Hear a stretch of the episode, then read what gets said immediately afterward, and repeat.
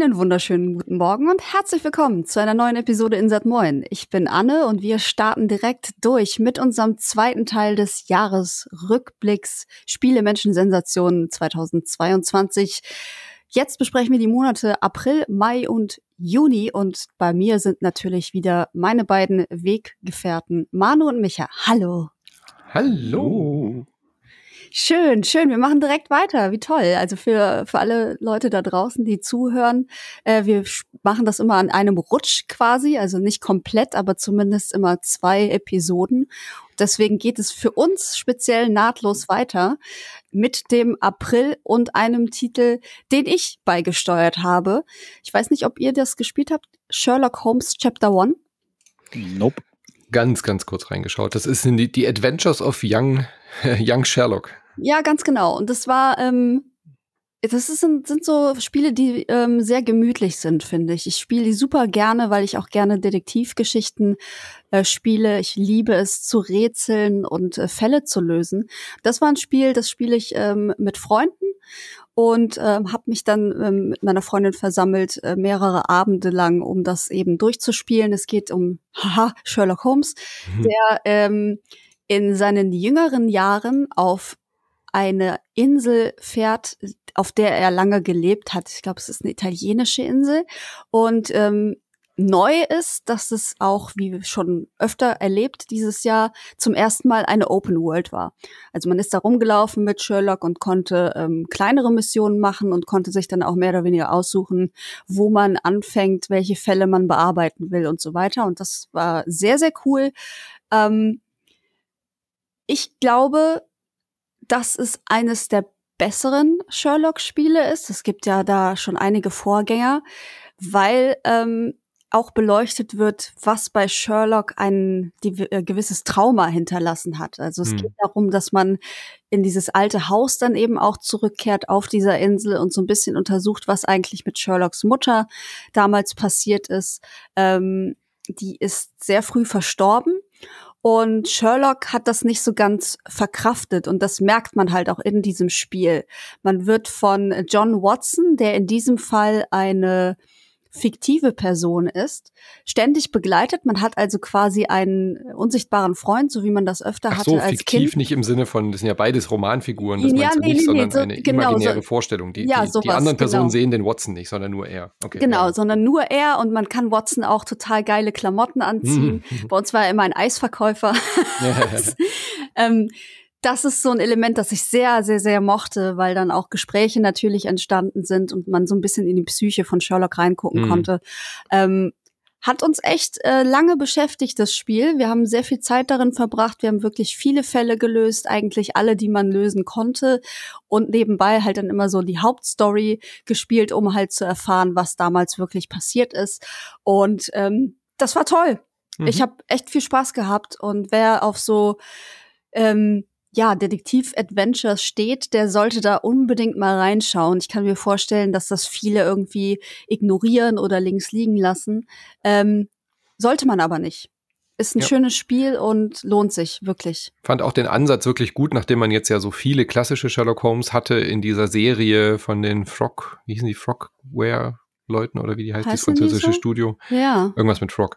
Ähm, war das jetzt mal irgendwie ein frischer Ansatz, fand ich. Äh, tatsächlich ja, auch voll. etwas jüngere, ähm, so, ähm, es wird ja auch, ich weiß nicht, in den Trailern zumindest, äh, in, in, den, in der ersten Tutorial-Mission, die ich da gespielt habe, äh, mehr habe ich es nicht gespielt, kam das nicht so rüber, äh, aber in den Trailern hatte man immer so eine, auch so eine homoerotische äh, Beziehung zwischen oh diesen, oh ja. äh, zwischen diesen beiden, zwischen Watson, was natürlich dadurch, dass es eine fiktive Figur ist, jetzt auch wieder in einem ganz anderen Kontext ist, aber du weißt, was ich meine. Also es wirkt nach einem sehr modernen Spiel und Sherlock auch mal von der anderen Seite zu sehen, als immer nur so dieser, wie man ihn halt so kennt, also dieser eher ältere, äh, super schlaue, ähm, erfahrene Detektiv, sondern hier wirklich auch so ein bisschen die, die Unsicherheit von Sherlock auch im Vordergrund stand. Ja, ja genau. dieses sich noch anders darzustellen, als man sonst von Sherlock denkt, ja. Ähm, er ist trotzdem sehr überheblich natürlich. Das ist, äh, das ist halt einfach eine Eigenart mhm. von Sherlock Holmes. Ähm, man merkt aber in diesem Spiel sehr deutlich, dass er das äh, macht, um seine Unsicherheiten mhm. zu kaschieren. Und dann sieht man halt, finde ich, in diesem Spiel sehr gut, äh, wo das herkommt. Mhm. Ähm, dass er eben so ist, wie er ist. Mycroft ist natürlich auch am Start.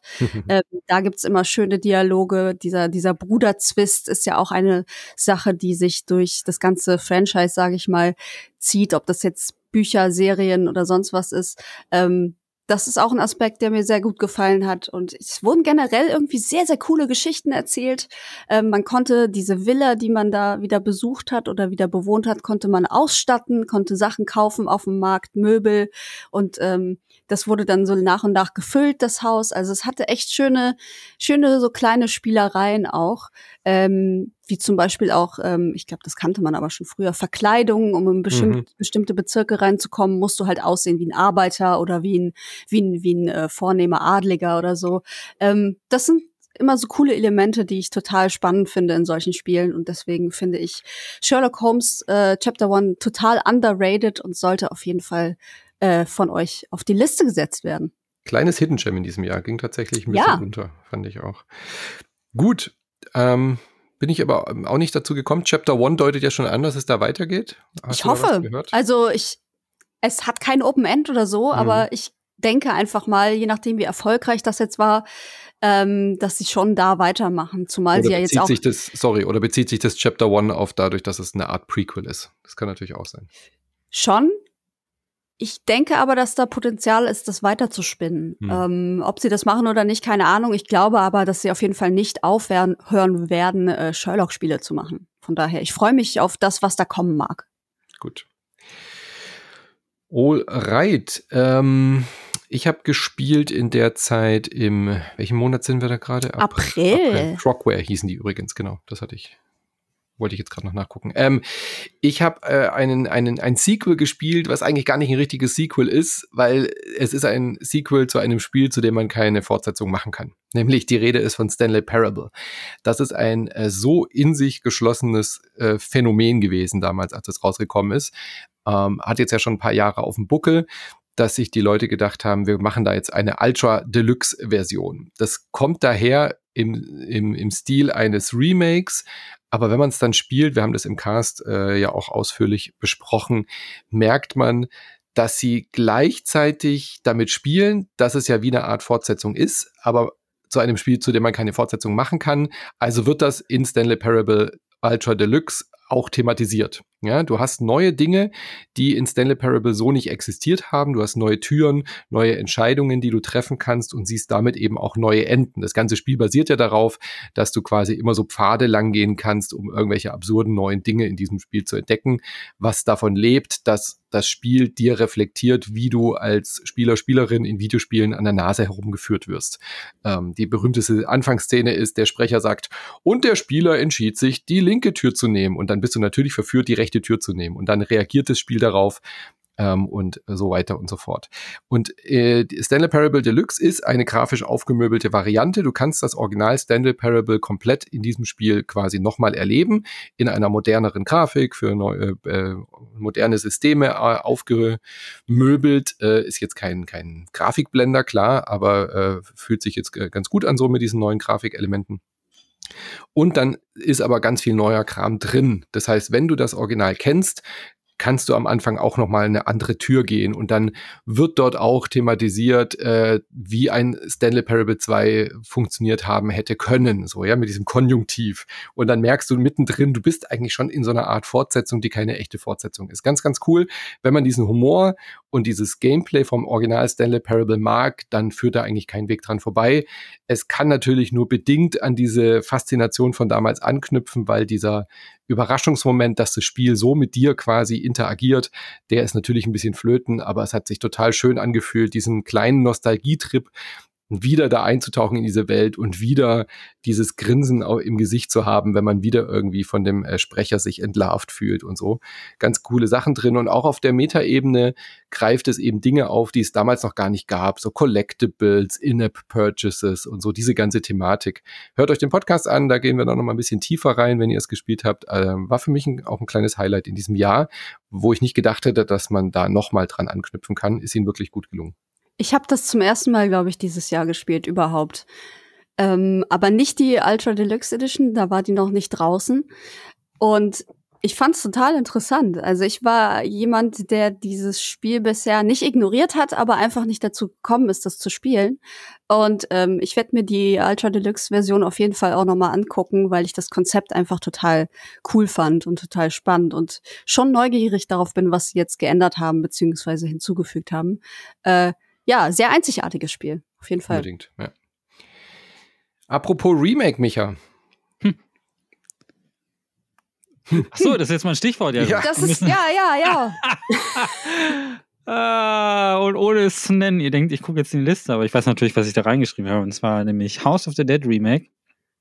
Ich dachte, ihr wolltet jetzt noch was zu Stanley Parable. Ich habe ich hab gedacht, Michael, da steht so auch weirde Spiele. Ihr sagt, wollt auch meine Meinung dazu hören. Aber gut, dann halt nicht. Wollen wir nicht. Äh, niemand will deine Meinung zu. Niemand will meine Meinung zu Stanley Parable hören. Na gut, äh, aber House of the Dead vielleicht, House of the Dead Remake. Ja, House ja, bitte. of the Dead. Bitte. House of the, House of the Dead, Alter. Das ist halt, äh, es, es, gibt, ähm, es gibt eine Menge Remakes, bei denen man sich fragt, warum entstehen sie. Und das habe ich mir bei House of the Dead halt auch äh, die Frage gestellt, aber das kommt von denselben Leuten, die auch das äh, Panzer Dragoon Remake gemacht haben. Und das fand ich gar nicht schlecht. Also das, ähm, das war überraschend gut und sehr originalgetreu und hat äh, ziemlich viele Sachen auch auf eine Art und Weise modernisiert, die mir Spaß gemacht haben. Und es hat auch trotzdem diesen Stil beibehalten von damals, ähm, von Panzer Dragoon. Und äh, das ist jetzt bei dem Remake von House of the Dead auch genauso der Fall gewesen. Da gab es dann, ähm, äh, äh dann gab es halt, das war genauso cheesy wie das Original. Es hat genauso schlechte Voice-Acting-Lines wie das Original. Es ist, äh, es hat so eine ganz, ganz seltsame 80s Horror-Trash-Atmosphäre. Äh, die Musik ist ganz schrecklich. Und das muss so sein, weil das ist House of the Dead. Und das macht es zum Kultspiel. Das haben sie alles beibehalten. Und was sie modernisiert haben, ist aber alles, das, äh, das ganze Grafik ist halt irgendwie natürlich neu und das funktioniert jetzt mit dem modernen System. Und es ist ähm, ein bisschen schade, dass dieses Spiel aber zuerst auf der Switch rausgekommen ist und erst später auf andere Konsolen portiert worden ist. Und zwar, ähm, äh, die ganze Switch-Geschichte läuft ja so, dass du, da hast du ja so eine Gyrosensorsteuerung in deinem Joy-Con-Ding da irgendwie drin und damit wird das Fahnenkreuz gesteuert, weil äh, als Lightgun-Shooter hast du ja ähm, jetzt auf modernen Systemen nicht mehr die Möglichkeit, das irgendwie genauso wie damals in den Arcades zu machen, äh, mit den Röhrenfernsehern, sondern du musst das jetzt irgendwie in irgendeiner Art und Weise simulieren. Und dann haben sie hier diese Gyrosensorsteuerung von der Switch genommen und das funktioniert vorne und hinten nicht. Das ist die absolute Katastrophe. Also das wird ständig verkonfiguriert sich das. Man dreht ein bisschen zu weit nach links oder nach rechts und sofort ist das Fahnenkreuz nicht mehr mittig. Also muss man ständig diesen Justierbutton drücken, damit man äh, das Fahnenkreuz auch ausrichten kann. Und man kann es zwar alternativ auch mit den normalen Steuerungstasten drücken, aber das ist ja witzlos. Also ein Nightgun-Shooter will man ja schon mit äh, Zielen und Schießen spielen. Und ähm, zum Glück, also wenn das jetzt nur die Switch-Version gewesen wäre, die dieses Jahr rausgekommen wäre, dann wäre das äh, einer der größten Flops überhaupt. Das ist eigentlich ein gutes Spiel, kaputt gemacht durch die Switch-Steuerung. Aber es gibt Ports dafür für den PC und für die PlayStation 4. Und auf der PlayStation 4 funktioniert es auch mit dem Move-Controller. Und das ist so viel besser. Das ist so viel besser. Auch auf dem PC. Also es gibt da auch Möglichkeiten natürlich, dass man da irgendwie die Lightguns, ähm, die Modding-Dinger dann anschließt, die Sinne Lightgun und so ein Zeug. Habe ich jetzt nicht. Ähm, gibt es auch Leute, die das dann dafür machen. Es ist, glaube ich, auch ein Unreal-Spiel. Ich bin mir nicht sicher, aber es kann sein, dass es halt, äh, dass, dass man es auch relativ einfach dann für solche Sachen modifizieren kann. Aber die Move-Steuerung ist einfach so viel besser, weil das halt, äh, die ist sehr viel präziser und ähm, dann wird das Spiel plötzlich so, wie man sich das auch vorstellt. Auch die ganzen Ruckelanlagen von der Switch sind dann weg. Und, man, und dann merkt man auch plötzlich, wie viel Liebe in, diesen, in dieser Neuauflage, in der 3D-Auflage drin setzt, weil sie es irgendwie geschafft haben, zwar die Grafik zu modernisieren mit allen möglichen neuen Grafikeffekten, aber es sieht genauso banane aus wie früher, zumindest wie, wie man sich das, wie man sich das vorstellt. Die Figuren haben sowas Comichaftes, die Zombies sehen irgendwie doof aus, wie, wie in dem Film Braindead so ein bisschen. Und das ist großartig, das ist total gut. Also, sie haben es irgendwie geschafft, diesen, diesen Flair von den alten Spielen ähm, nicht zu verraten. Also es ist ein total erstaunliches Remake. Äh, oft geht immer was verloren, aber hier, das, das haben sie, das war wirklich on point. Und ich kann es empfehlen. Also wenn man Lightgun-Shooter mag, dann sollte man sich das unbedingt mal angucken. Und ist natürlich auch sehr kurz. Also das muss man auch wissen, aber das weiß man, wenn man Lightgun-Shooter spielt. Das ist ein, das spielt man 20 Minuten, dann ist das Spiel vorbei. aber äh, darum geht's ja nicht. Es geht um Highscores, es geht darum, äh, das zu zweit auch mit Freunden zu spielen. Also man kann auch, äh, es gibt einen Zweispieler-Modus wieder und so. Es geht, das ist die Sorte Spiel, die legt man immer wieder mal ein, wenn man Bock auf eine Runde Lightgun-Shooter hat. Und ich bin sehr froh. Ähm, ich glaube, die Switch-Version haben sie rausgebracht, damit sie überhaupt was für die Switch verkaufen. oh ja, wie es bei sehr vielen Multiplattform-Titeln ist. Man, man, da, da kommt die Retail-Version oder so dann meistens immer erstmal für die Switch raus, weil im Vergleich zu den anderen Fassungen kackt ihr einfach komplett ab. Und äh, also wenn ihr euch das holt, dann, wenn es geht, für eine andere Plattform. Hört, hört. So sprach er. So sprach er. Stanley Parable Pflicht. Ja. Wollte ich nur sagen. Wer Gut. das nicht gespielt hat, dem wird sofort sämtliche Videospiellizenz entzogen. das ist äh, absolut essentiell. Es ist auch egal, also beide Versionen sind gut. Äh, Ultra Deluxe ist ja. natürlich auch gut, aber auch die Urversion. Du hast das ja das Wort nachholen, Micha, aber bei dem Spiel muss man es wirklich. wirklich nachholen. Ja. Äh, das ist, das ist wirklich so, als hätte man irgendwie weiß nicht, Steppenwolf nicht gelesen oder so. Das ist ganz, es ist wirklich essential. Das ist, ich so, äh, äh, äh. äh, äh. Nein, es ist wirklich, das ist, also wenn es Titel gibt, die so in die Annalen der Weltliteratur, der Videospiel-Ludothek äh, mhm. internationalen eingeht, dann ist Stanley Parable eins der Titel ganz oben. Hall of Fame, ist, definitiv. Das ist ja. so ein, das ist ein richtig kluges Spiel. Äh, ich habe gesagt, ja. ich mag dumme Spiele, ich mag aber auch sehr clevere Spiele und das ist eines der besten, cleversten designten Spiele überhaupt. Und äh, wie die dieses Skript geschrieben haben, ist mir heute mhm. immer noch ein Rätsel, wie die das gemacht haben. Es ist richtig, richtig gut und überraschend. Und selbst wenn ihr denkt, ihr habt schon alles drüber gehört, also so, oh, das mhm. ist vierte Wand durchbrechen und so. In Scheiß habt ihr gesehen. Es gibt immer noch Überraschungen. Ihr habt einen Scheiß gesehen, wirklich. Also da ich sag nur Hot Button, ja? Ich sag nur Baby Hot Button. Drück den Hot Button. Da gibt es so viele coole Sachen und wirklich, das bis, und es bleibt bis zum Schluss interessant. Mhm. Ähm, und das haben sie sogar bei Ultra, das ist die, die, das Kunststück bei der Ultra Deluxe Version ist ja wirklich, dass sie es auch geschafft haben, einem, einem Spiel, was zu Tode diskutiert worden ist, zu Tode ja, diskutiert, tausend ja, ja. Essays drüber, immer noch zu erweitern, um eine neue Ebene. Und man sitzt nun da und ist völlig baffled. Man ist so, what? Wie habt ihr, mhm. war Meisterwerk. Großartig. Wirklich gut. Also, äh, Jetzt hat er also, doch noch seine Meinung reingesneakt, Anne. Ja, das, ja, das, ja, ja klar. Der ist ja für den Schnitt zuständig bei der Folge. Das, äh, oh. Nein, das würde ich ihm nie antun. So ein Quatsch. Apropos äh, raus damit. Mhm. Wir haben einen Cast zu Lake und wir haben auch einen Cast zu Road 96. Und das sind beide Spiele, die ich tatsächlich leider ermüdend langweilig mhm. finde. Ja. Das war eine irgendwie so, das war schon eine Enttäuschung. Es tut mir sehr leid, aber ich fand die beide sehr gut. Oh, ja, also Road, oh, Road 96 habe ich nicht gespielt, das ist, glaube ich, ein Ticken besser, aber Lake fand ich so öde. Mein Gott, es gibt ja Spiele, die mit Absicht öde sind, äh, die dann irgendwie Emotionalität verströmen oder irgendwas. Aber Lake ist einfach nur, du trägst Pakete aus und da passiert sonst gar nichts. Der Charakter ist nicht interessant. Da passiert nichts in dieser Welt. Meine Güte, ist das langweilig. Also, boah, für mich die wirklich eine sehr, sehr große Enttäuschung, weil ich habe mir von dieser Art von Spiel mag ich eigentlich total gerne, aber Lake hat überhaupt nicht funktioniert für mich. Null. Es ist, das, es ist für euch das Sable wahrscheinlich dieses Jahr, ne? So, ich fand letztes Jahr Sable ja total geil. Äh, das übrigens jetzt auch für PS5 rausgekommen ist für die Leute, ja. die sich, ähm, die das Sable ist wenigstens schön. Ja gut, Lake ist wirklich nicht schön, aber das ist, ich finde es cool. Also mir hat hat's gefallen. Aber ich äh, wüsste jetzt auch, ähm, das ist wirklich, äh, ihr habt ja drüber gecastet, da will ich jetzt gar nicht so viel sagen. Man ist halt Paketträgerin. Man hilft da, glaube ich, für zwei Wochen aus, ähm, mhm. für einen Onkel oder so und äh, ist in so einer Kleinstadt unterwegs und mir hat das total gut gefallen, weil es hat ich nämlich dachte, da kommt immer noch irgendwann der Twist oder so. Aber nein, es gibt keinen Twist. Es ja. geht nur darum, diesen Ort kennenzulernen. Und ich finde es halt gut, dass es nicht zu simulationslastig ist, weil das finde ich dann wiederum langweilig, wenn das dann zu so einem Work-Simulator wird. Wird's nicht. Es geht halt schon darum, dieses Dorf oder diese Kleinstadt kennenzulernen. Und ich finde es nett. Also es ist halt ähm, ne, passiert auch eigentlich wirklich Blöd. nicht sehr viel. Es ist ein ein Spiel, das existiert. Es ist eine Slice of Life Simulation. Mhm.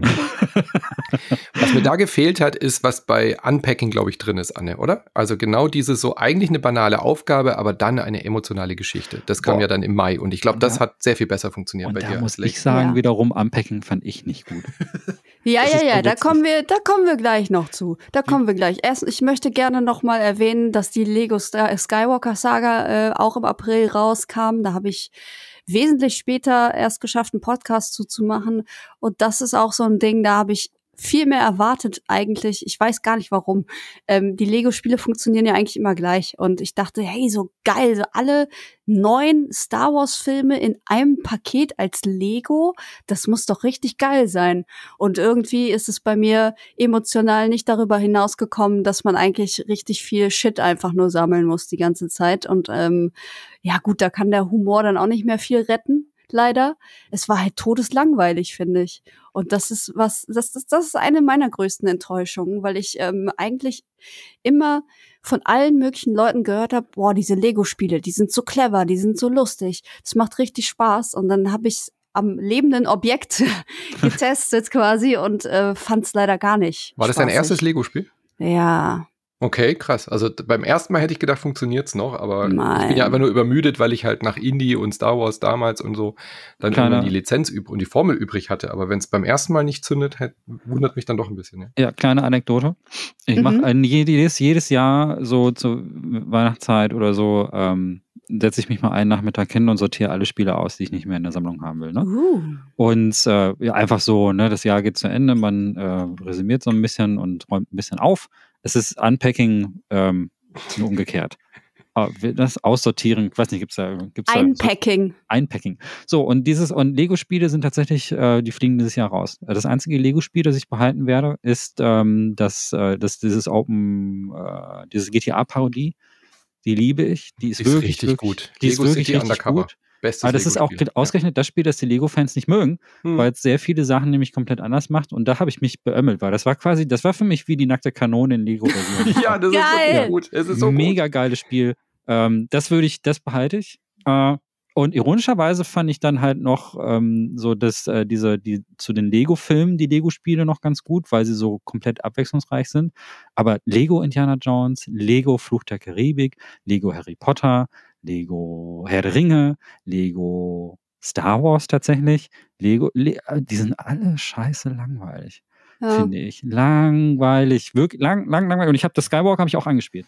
Da habe ich wirklich, da habe ich genau wie du gedacht, äh, Anne, so, boah, ich bin, ich mag Star Wars, ich mag auch die neuen Star Wars-Filme und so. Ich bin da äh, sehr, sehr, ich bin ziemlich ähm, schmerzfrei. Leicht, ja, ich bin schmerzfrei. Mich kann man auch, also ne, sowas wie Rise of Skywalker, kommt Palpatine halt zurück, was, was mir doch egal.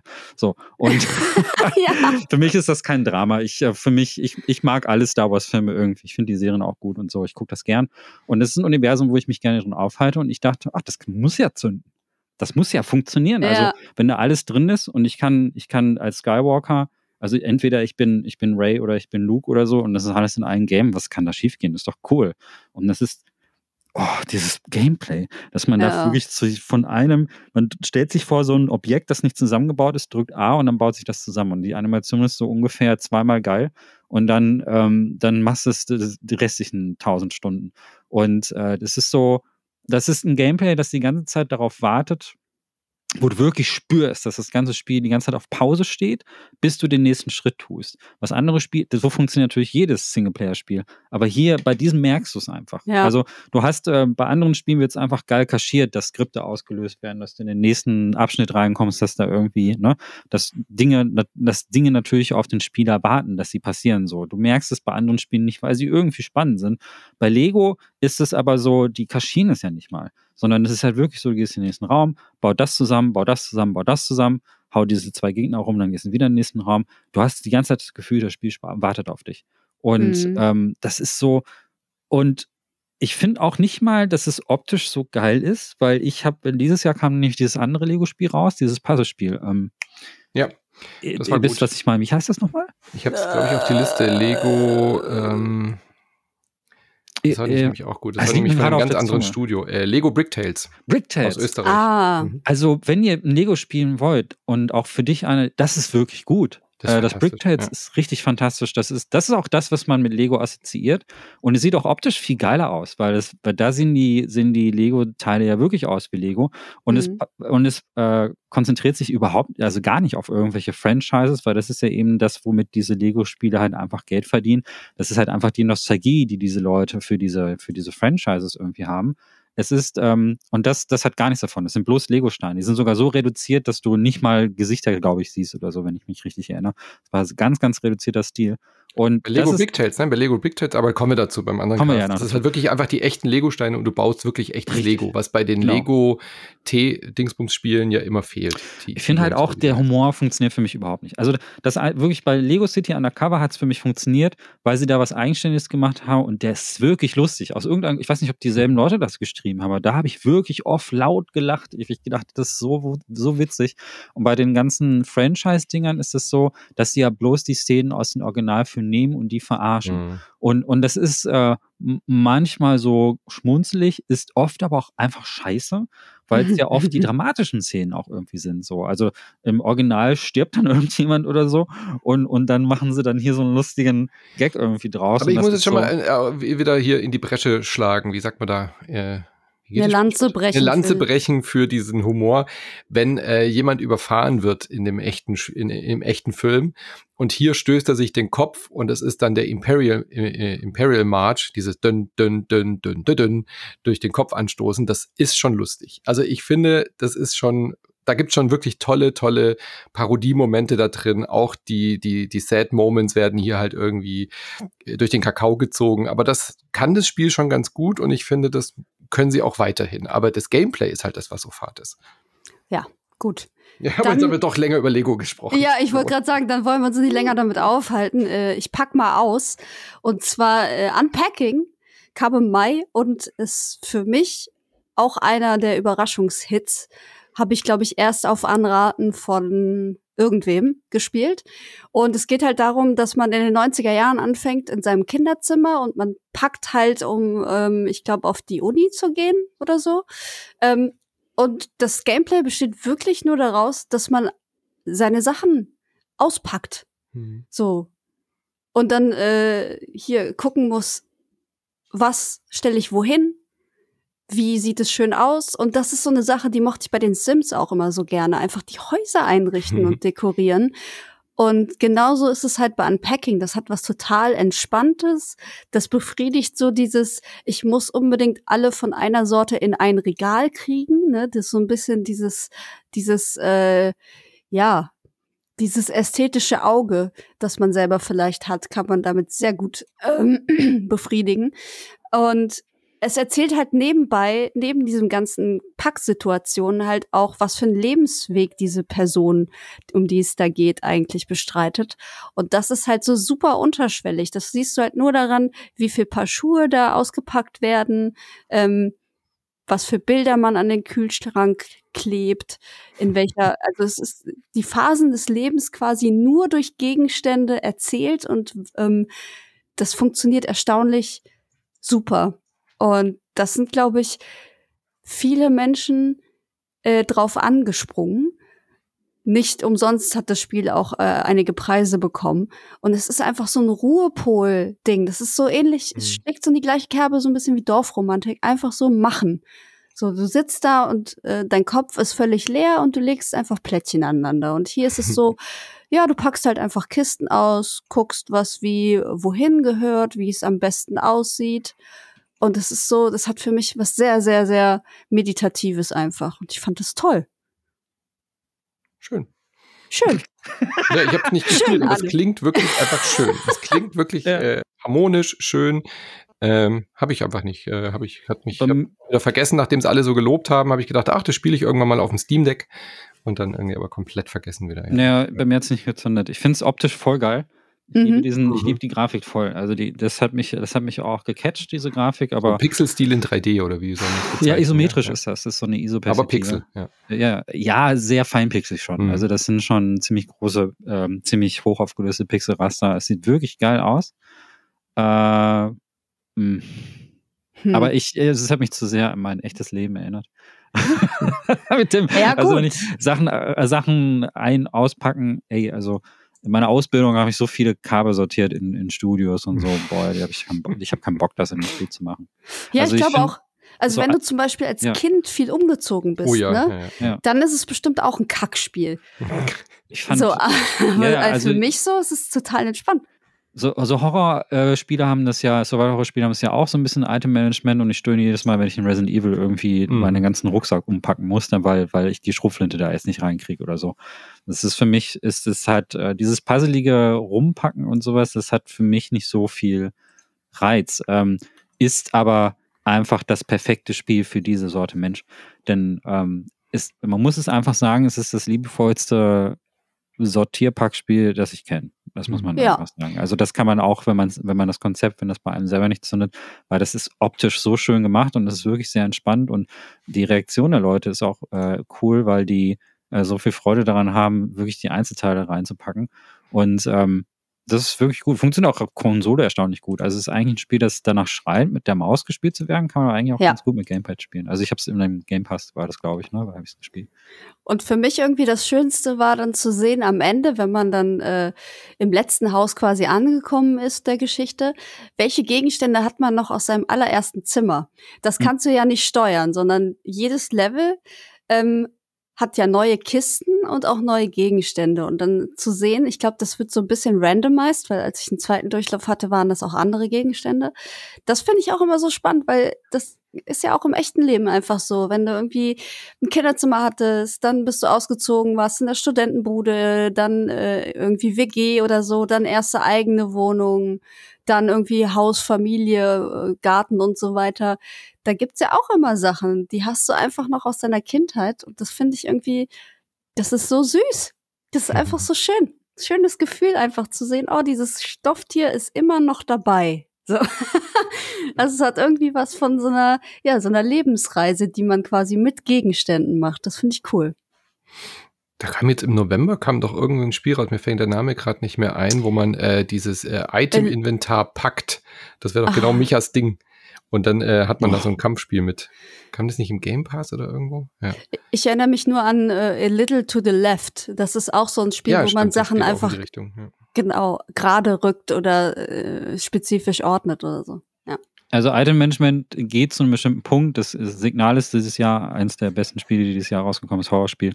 Das ist ja auch viel Item Management und so. Ich finde das schon okay in einem bestimmten Punkt, aber wenn das ganze Spiel sich drum dreht, dann bin ich, äh, ja, weiß ich nicht. Äh, hm.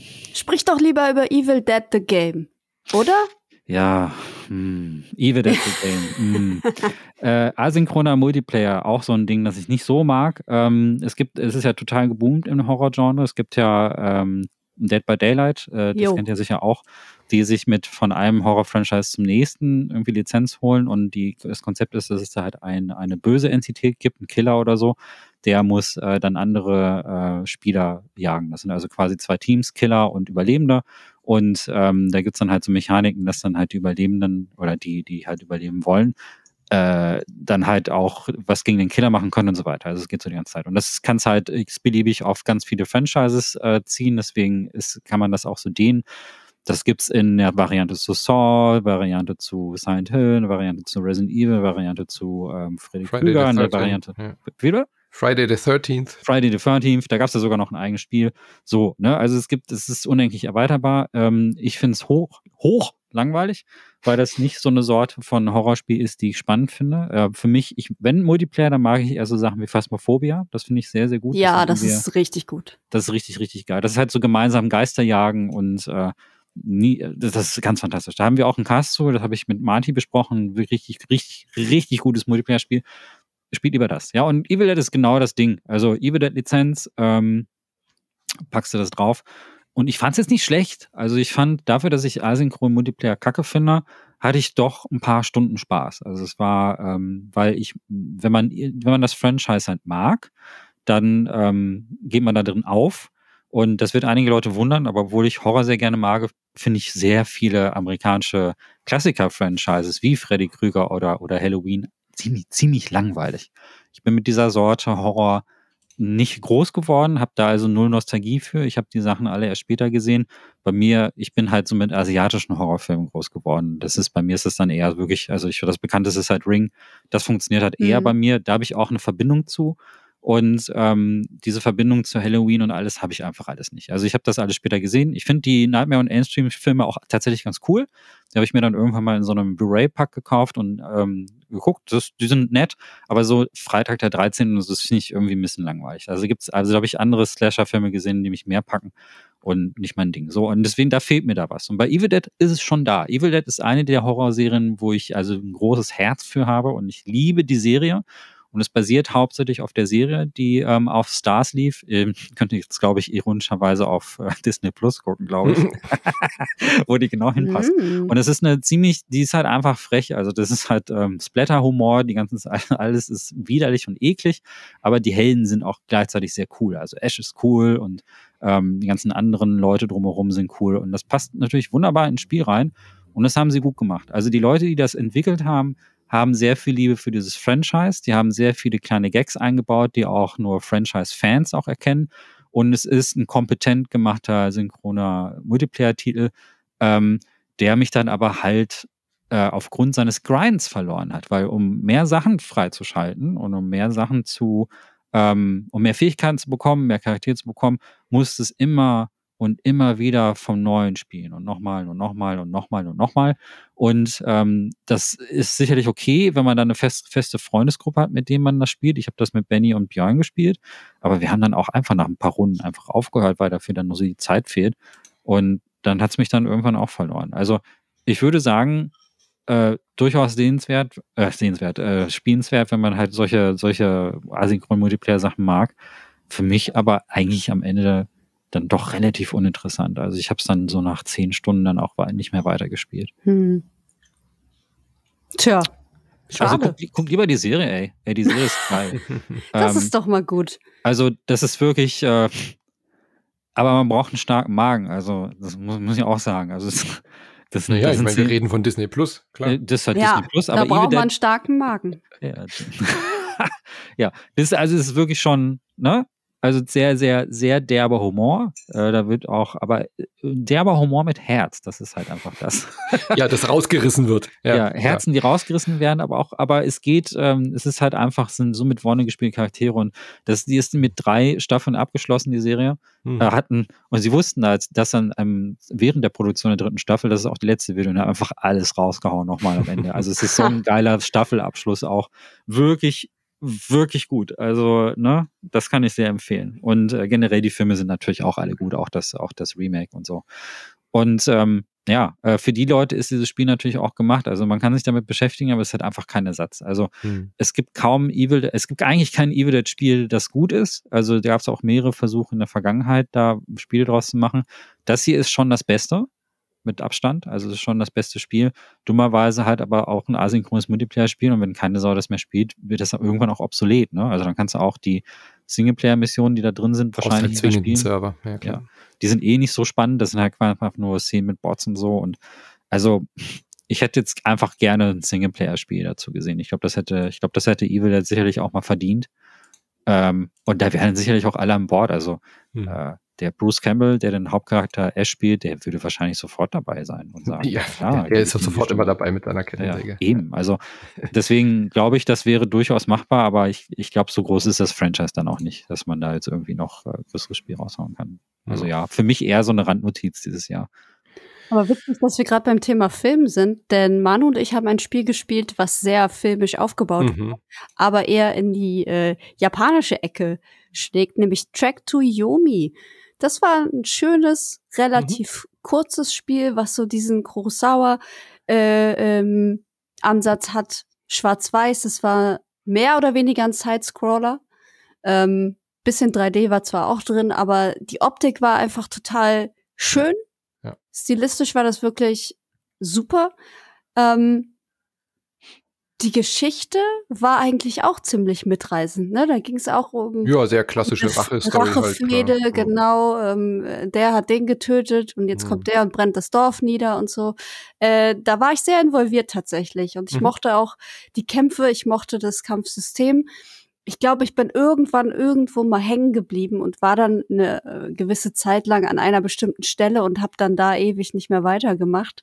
Ähm, aber bis dahin war das so alles so in einem Guss und hatte auch so total interessante äh, Perspektiven einfach, so Mhm. Kameraeinstellungen. Also es Ja, hatte sehr total. viel Filmisches wirklich und das fand ich sehr, sehr cool. Also wer das noch nicht entdeckt hat, haben wir auch einen kompletten Cast zu gemacht.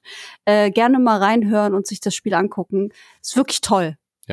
Es war nicht perfekt, also spielerisch hat es ein paar Schwächen, Kampfsystem und so, war in Ordnung, fand ich cool, aber das Spiel lebt halt einfach von dieser unfassbaren Atmosphäre und dieser Hommage.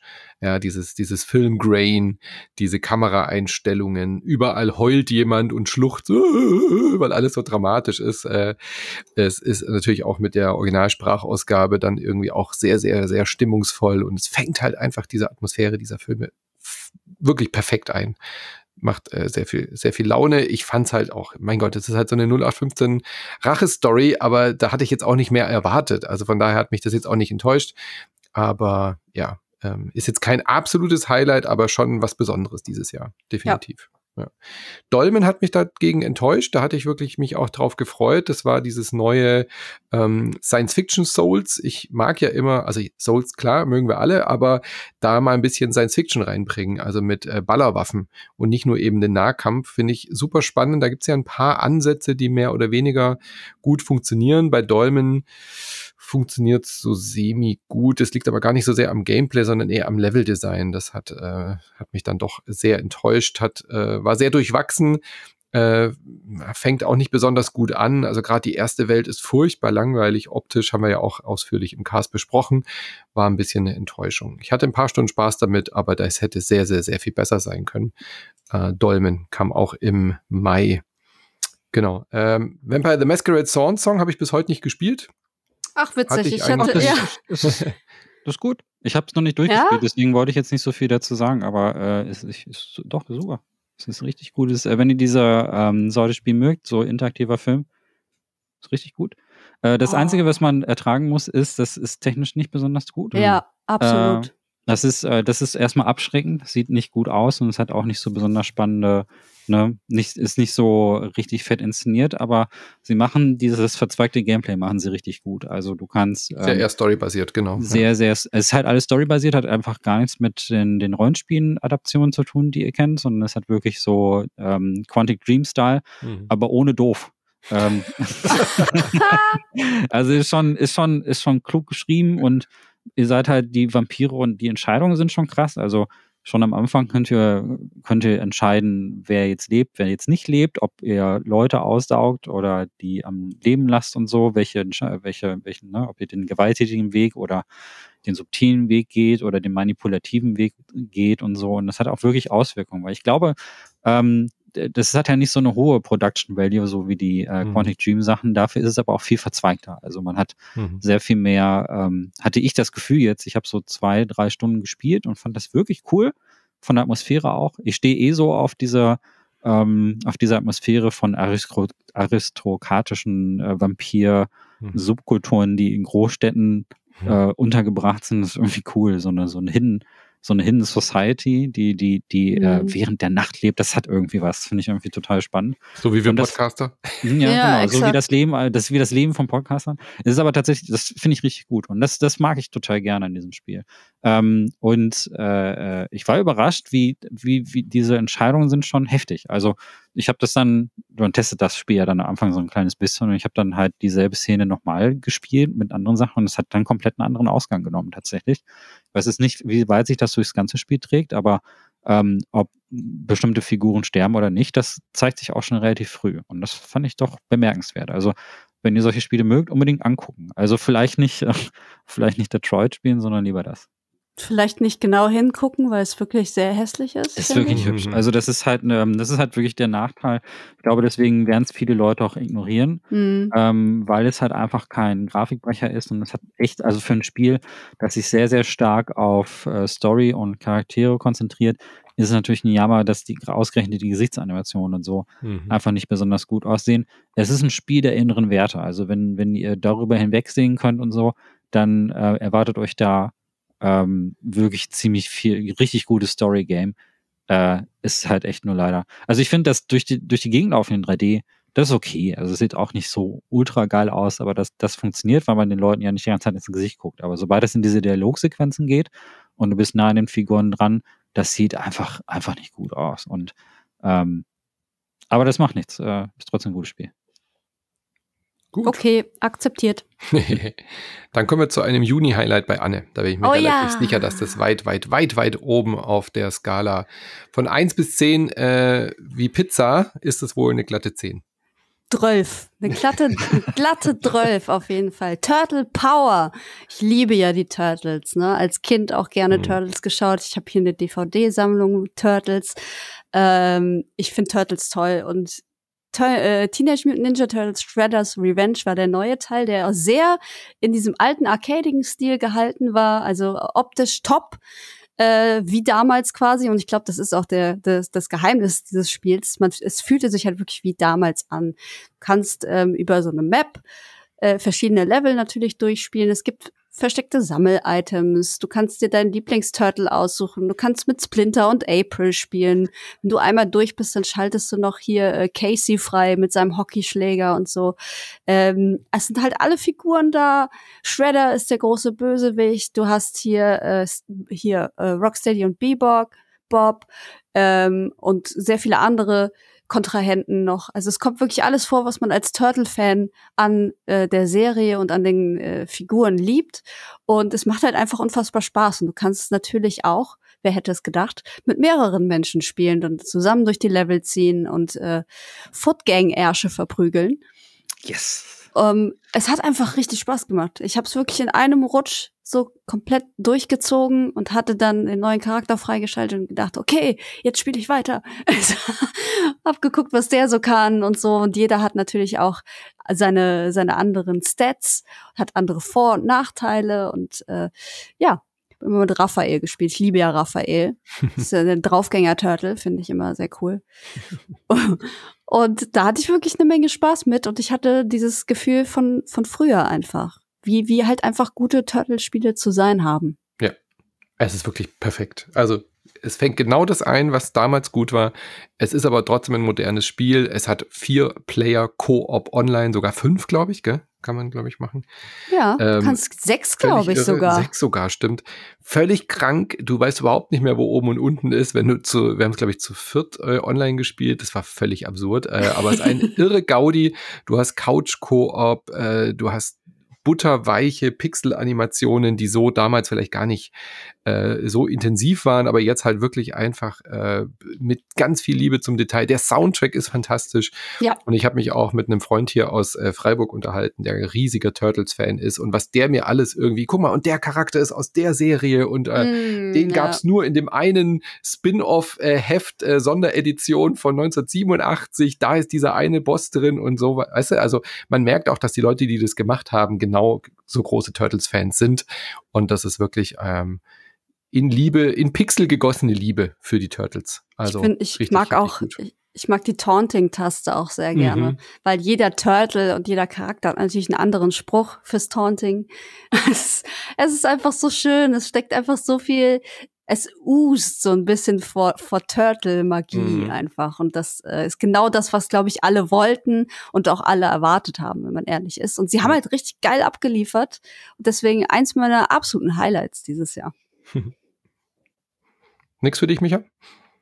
Ich habe es gekauft, weil ich, äh, weil ich, ich diese. Ist schon mal gut, ist schon mal gut. Ja, ja, nö, das ist immer erstmal gut. Bei mir landen die dann immer so aus so einem Stapel und ich finde, ähm, ich mag halt so Brawler. Hm. Ich kann ja. aber null mit den Turtles anfangen, null. ähm, es ist so ein bisschen wie mit Transformers. Ich finde, ich finde, das Michael Bay Treatment ist das Beste, was für mich hätte passieren können, weil so habe ich auch mal einen Turtles-Film gesehen. Ich habe aber einfach überhaupt gar keine Verbindung. Transformers dazu. meinst du, oder? Ja, es ist, ist so auch ein Turtles-Film, äh, der vom Bay produziert mhm. ist. Und ich mag diese total übertriebene, flashy Bildsprache von diesen Actionfilmen. Sonst hätte ich mir das nicht angeguckt. Also ich habe ich, ich hab einfach null Verbindung zum Turtles. Ich habe oh. die Trickserie nicht gesehen. Ich finde die alten Spieler äh, okay. Ich habe mir auch diese Collection dann äh, jetzt äh, während der letzten Tage geholt, die war mal im Angebot, wo diese älteren Turtles-Spiele drin mhm. sind. Da ist nämlich auch ein Fighting-Game dabei, was ich unbedingt mal spielen wollte. Und das hat irgendwie 20 Euro oder so gekostet. Und da dachte ich, ach, das nimmst du jetzt mal mit. Ähm, ich mag diese, also ich glaube, das Spiel wird mir Spaß machen, weil ich Broader halt mag. Und äh, mhm. das ist ja von denselben Leuten, die auch, ähm, äh, wie heißt das? Äh, sie haben doch äh, vorher noch was anderes. Ne? Streets of Rage haben die Ja, doch Streets of genau. Rage, genau. Und das fand ich großartig. Also das Streets of Rage 4. Und deswegen habe ich mir das auch geholt. Weil ich bin mir überzeugt davon, dass mir das sehr gut gefällt. Aber nicht wegen den Turtles. die sind mir Lustig. scheißegal. Also das ist wirklich, ich habe auch bei dem, bei diesen, also viele hassen ja diese neuen Kinofilme mit äh, Megan Fox und so. Und Mhm. äh, es kann, also ich glaube, das muss auch eine Tortur für Turtles-Fans sein, weil sie, weil sie die Turtles ja auf eine ganz andere Art und Weise darstellen. Aber ich, wenn man da keine Verbindung zeigt, für mich sind es halt einfach irgendwelche mutierten Typen, die, die auf Fresse hauen so. Und das ist es, also für mich ist das nicht mehr. Und ich glaube, das Spiel bringt das dann wahrscheinlich auch gut rüber. Also ich habe da Ah. keine So, wir haben zu. 15 Patreons verloren, die äh, Ja, äh, ich, Fans ich bin da einfach ehrlich. Also es ist halt Ja, wie schon mit den Transformers. Ich, also ich habe, für mich sind die Transformers, die alten, sind halt Sch- Zigarettenschachteln mit, mit Reifen. Die sehen unästhetisch aus. Für mich finde die ganz furchtbar. Ich finde die auch schlimm. Ja, Ich bin da nicht, also ich bin da einfach nicht groß mit. Habe ich finde ich sogar die Turtles interessanter, weil das sind ja Charaktere richtig. Das sind ja wirklich die Brüder und so. Das, das kommt, das verstehe ich dann schon, dass das cool ist und dass wenn bei man Turtles geht es immer um Familie. Das ist Familie, das ja, das verstehe ich. Ne? Ja. Also bei Transformers, da sitzen die da und wir brauchen Pizza. einen scheiß Oldspark. Ja. Und dann denke ich mir, langweilig. Aber dann kommt, dann kommt so ein Typ wie Michael Bay und sagt, ja, pff, das ist halt ein Spielzeug, was machen wir da? Ja, Aber jetzt lass mal den Michael Bay im, im Mottenschrank. Äh, Turtles, das Shredder's Revenge wird dir auch gefallen, wenn du Prügelspiele magst, weil das ist nämlich eine Qualität von diesem Spiel. Man muss gar nicht groß Turtles-Fans äh, Fan sein, um dieses Spiel gut zu finden, weil es auch einfach nur als Brawler gut funktioniert. Wie bei einem Streets of Rage oder sowas Ja. äh, musst du keinen Bezug haben zu den Personen, sondern das funktioniert einfach Aber gut auf der halt die- spielerischen Ebene. Aber das will ich damit sagen. Das ist ja die Essenz. Es geht ja nur Ja. darum, aufs Maul zu hauen. Ja, und das ist Ja, okay. Dann das ist dafür kann man die Turtles auch nehmen. Und in einem Bay-Film geht es nur um Explosionen. Und Jetzt hat er wieder Bay. Ja, was soll ich sagen? Ja, Und das funktioniert. Also ich, ich bin Es gab keinen Turtles-Film nach äh, Vanilla Ice. So, Punkt. Was für ein Ding? Vanilla Ja. Ice war der letzte, der mit den Turtles im Kino zu sehen war. Danach kam nichts mehr. Waren die, das waren doch vorher so, ähm, Ja, so, so- äh, so Puppen, halt, ja. ne, oder? Ja. Waren das Ja, nicht wie irgendwie so halt, ja. Puppenanimationen? Nee, warte mal, da gab es doch auch so CGI. Ach, da gibt's doch Nein, ganz viel. die Turtles. Realfilme, Ja. Mann. Klar. Die Realfilme waren so Muppets-Kostüme. Genau, das wollte Ja, ich ja, sagen. so Kostüme halt, genau. Ja, ja, ja. ja. Nee, es ist ja, nein, nein. Also ich glaube, das ist ein sehr tiefgreifendes Thema. aber Ich viele sind merke auch, ja. Ja, aber viele sind bei, bei, bei, bei diesen alten Klassikern so ultra emotional, weil, ähm, weil sie ja auch damit groß geworden sind Mhm. und das so ihre Kindheitserinnerungen sind. Und ich muss, ich habe das einfach damals als Kind nicht gesehen. Es ist überhaupt nicht meine Welt, diese ganzen Trickfilme von damals. Deswegen, aber ähm, Emu-Dot heißen die, glaube ich, ne? Die, äh, die, The Streets of Rage fand ich mega gut. Deswegen fand ich, äh, bin ich mehr sehr gespannt auf das. Aber ich habe es noch nicht gespielt. Gut, dann erzähl uns was über Silt. Oh, da sind, oh, da sind wir jetzt wieder bei, bei der nächsten Angst. Ja, das, das kann ich sogar, das kann ich sogar nachvollziehen. Silt habe ich auch angefangen, aber es war mir wirklich zu creepy. Du bist halt unter Wasser und Ja. das Spiel ist in Schwarz-Weiß, Alter. Und dann sind da irgendwelche Gruselmonster. So, also ich habe ähm, vor ein paar Tagen oder ich hatte vorgestern ein Interview. Ich finde, es einem- eigentlich schon alles zusammen, was er. Ja, also ich habe vor, ich hab vorgestern ein Interview mit einem Spielentwickler gehabt, äh, der hat so, ein, so, eine Simula so eine Tauchsimulation gemacht, ähm, wo du mit so einem kleinen Tauchroboter in die Tiefsee gehst. Und wir haben so ein bisschen geschnackt und auch über Horrorspiele, die unter Wasser spielen, geschnackt. Also er hat kein Horrorspiel gemacht, aber über Ängste von unter Wasser und so. Und dann haben wir herausgefunden, dass ich eine Angst habe, die heißt Submechanophobika. Wow. Äh, Phobia. Äh, das heißt, äh, ich habe Angst vor metallischen Strukturen oder vor großen Strukturen, die unter Wasser sind. Ah. Ähm, diese Nische gibt es tatsächlich, weil dann habe ich geguckt und geforscht und es gibt auch hier wieder ein Subreddit, wo die Natürlich. Leute, wo, natürlich, wo die Leute solche Sachen ähm, posten. Und es gibt einen Film mit Kristen Stewart, äh, der heißt Underwater, der ähm, fängt damit an, das spielt irgendwie irgendwo in der ähm, Zukunft und die sind irgendwie auch unter Wasser in so einer Unterwasserstation und der Film beginnt damit, dass du ähm, mit der Kamera immer weiter in die Tiefe tauchst, an so einem Rohr entlang. Also das ist, äh, diese Station ist irgendwie mit so einem Fahrstuhl mit der Oberfläche verbunden und du fährst dieses Rohr entlang bis auf den Grund des Meeresbodens. Und es, es geht, geht echt lang. Also es geht so drei Minuten geht's da irgendwie runter und immer tiefer und immer tiefer. Und ich sitze da und ich werde immer kleiner im, im Kinosessel oder auf der Couch. Und das ist so eine Angst, die bei mir total gut funktioniert. Und Silt ist die Spielversion davon. Das ist ganz schlimm. Das ist, es ist eigentlich ein sehr schönes Spiel, weil es, ähm, man macht eigentlich was sehr Gutes. Ähm, Man ist eine, eine Tauchfigur und es sieht auf dem, es ist in 2D wird's gespielt, es sieht so ein bisschen aus wie sowas wie Limbo oder so. Hm. Ähm, ist ästhetisch auch durchaus daran angelehnt, aber man ist so eine sehr merkwürdige Taucherfigur, wird auch nicht so hundertprozentig erklärt, was du bist.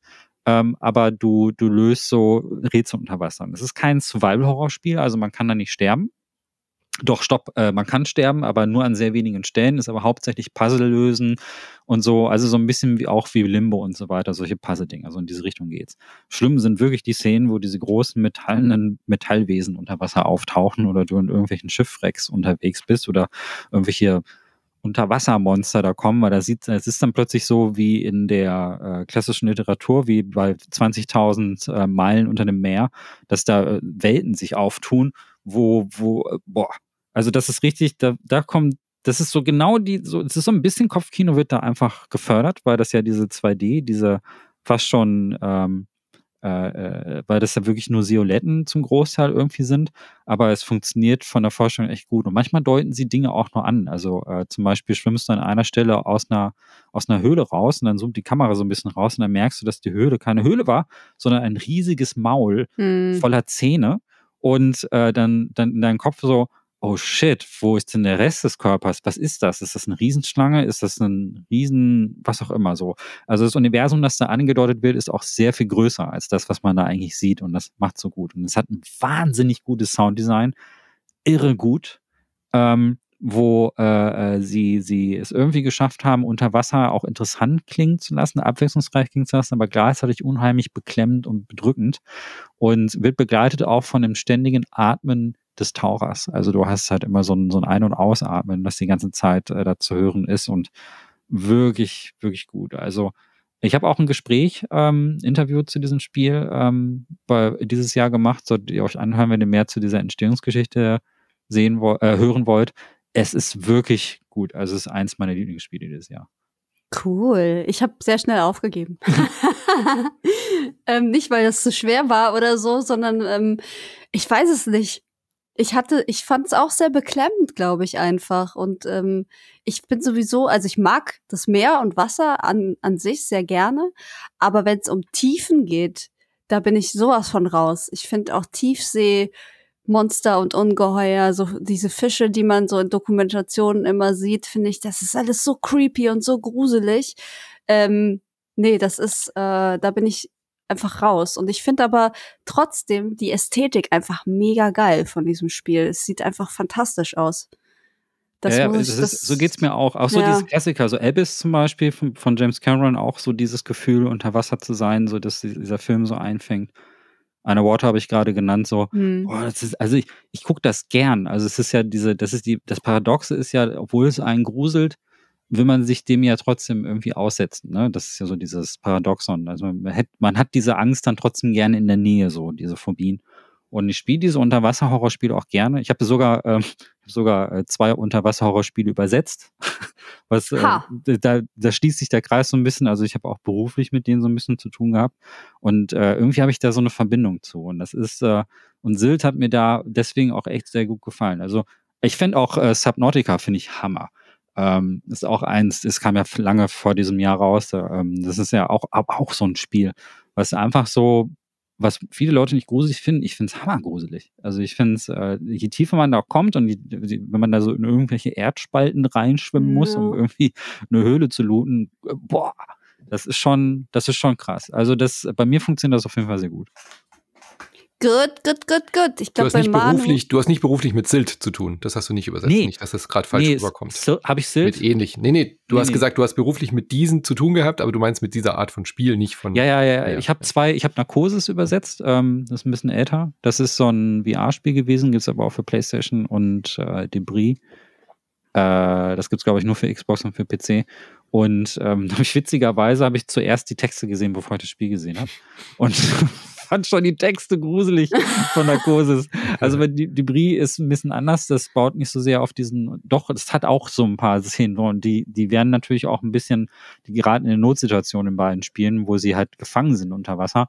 Und äh, da alleine schon zu lesen, also ne, in deinem Kopf hast du diese Vorstellung, wie ist das wohl mit einem Taucheranzug so tief unter der, tief auf der Tiefsee, auf dem Meeresgrund rumzuwandern.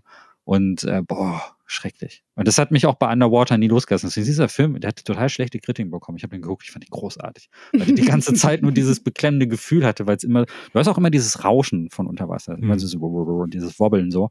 Und äh, ich bin dieses Gefühl von Unterwasser auch nie losgeworden. Und das, das, das funktioniert bei mir echt gut. Also sehr, sehr, uh, sehr, sehr gut. Also es ist eine große Empfehlung. Ich glaube, Manu hat eine ganz andere Empfehlung, wenn ich mir diese Liste so angucke. Hab The ich? Quarry. Ich habe es reingenommen, weil ich mit Micha natürlich drüber reden muss. Äh, du hast vorhin gesagt, äh, welches Spiel war das? Ähm, Road, nee, Lake oder ne, bei welchem hast du gesagt, das war wie David Cage, nur ohne doof? Äh, äh, das war ähm, Ach so, Masquerade, Swan Song. Genau. Und der Quarry ist genau wie David Cage mit doof. es ist äh, ein Spiel im Stile von äh, Until, Dawn und so. Ist das auch ja? wieder von Supermassive, oder? Ja. ja.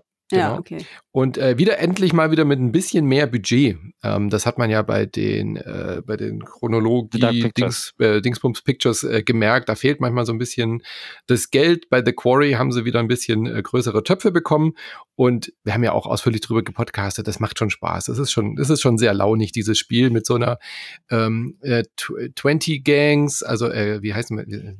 Nicht Teenies, sondern in den jungen Zwanzigern, Tweens. Tweens? Wie sagt man das? Tweens? Ja. Ich glaube, man sagt Tweens. Also halt so Highschool-Kids, die jetzt gerade so in die erste Verantwortung reinkommen, indem sie so ein Ferienlager gemanagt haben.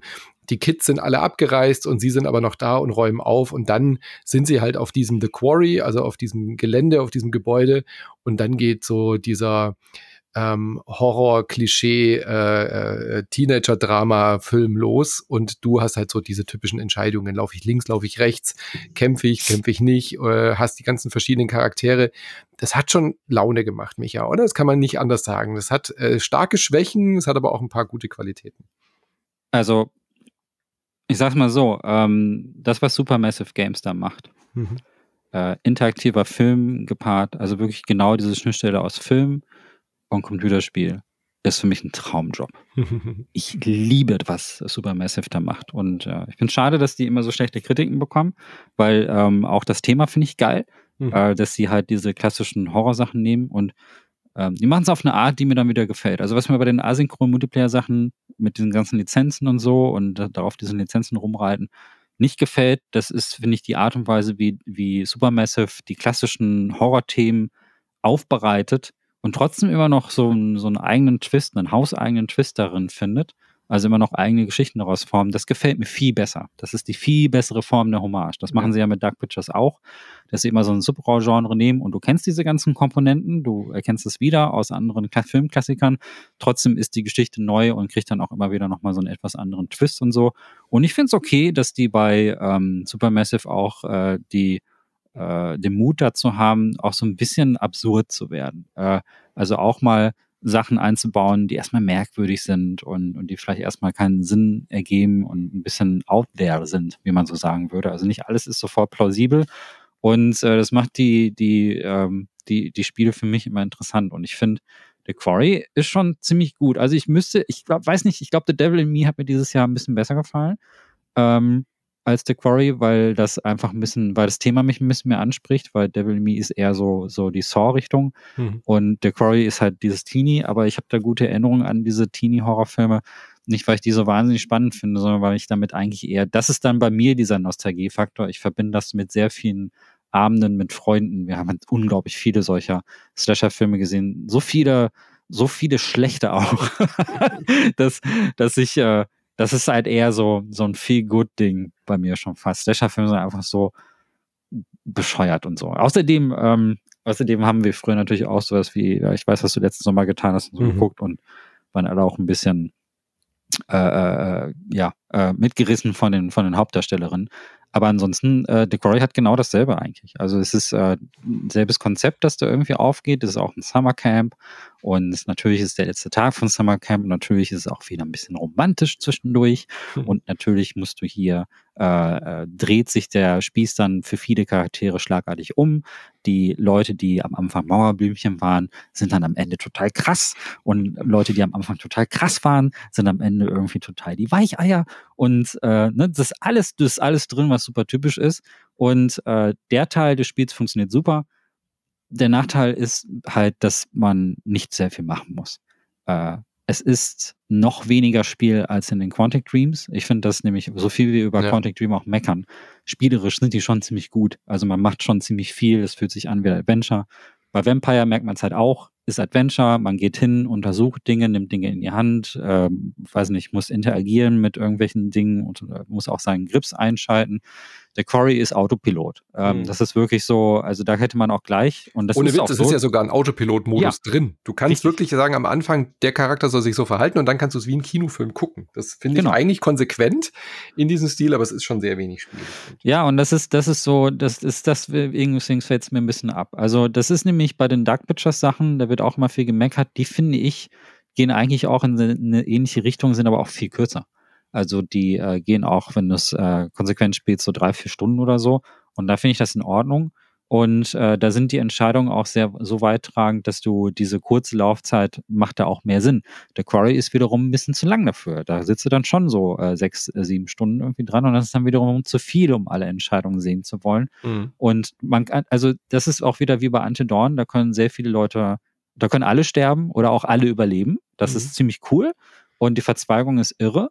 Ähm, aber das Ding, das ganze Ding ist zu lang dafür, als dass ich mir das jetzt irgendwie noch vier, fünf Mal angucken möchte. Und das funktioniert bei den Dark Pictures Sachen ehrlich gesagt ein bisschen besser, auch wenn die technisch nicht ganz auf derselben Höhe sind. Wobei Devil Me schon, schon trotzdem auch ziemlich gut. Also es ist, ähm, ich mag's, aber ich würde es jetzt nicht als Highlight bezeichnen. Also muss schon so wirklich ein sehr starkes Fable für das Thema Teenie Horror als aber auch für, ähm, für, für interaktive Filme haben, dann auf jeden Fall angucken. Aber ich glaube, für, für alle anderen dürfte das einfach ein bisschen zu wenig sein. Also dann, Und es ist auch unfassbar dumm. Also die, die, Ja. die Story ist eine Frechheit in diesem ja, Spiel. aber das muss so die sein. Charaktere sind toll. Natürlich muss die Story dumm sein, aber sie ist auch auf der Dummheitsskala noch mal sehr weit oben, was, was man äh, von solchen Filmen erwarten mag. Also wie die Leute agieren und in, äh, oh, also ich habe mich wirklich aufgeregt und das- ich habe es stellenweise fast nicht ertragen, wie diese Charaktere handeln. Und ja, du bist der Genrekenner, die sind immer so, aber es macht mich ja auch in den Filmen wahnsinnig. Deswegen gucke ich die ja nicht. Hast, also- du, hast du schon mal Cut mit Kylie Minogue gesehen? Nee. Oh, oh. Ja, ja. Also da, da, oh, du hast doch keine Ahnung. Also äh, einer der Trotzdem regt's mich auf, wie die handeln. Ich weiß, was du letzten Sommer getan hast, ist noch einer der klügeren Slasher-Filme.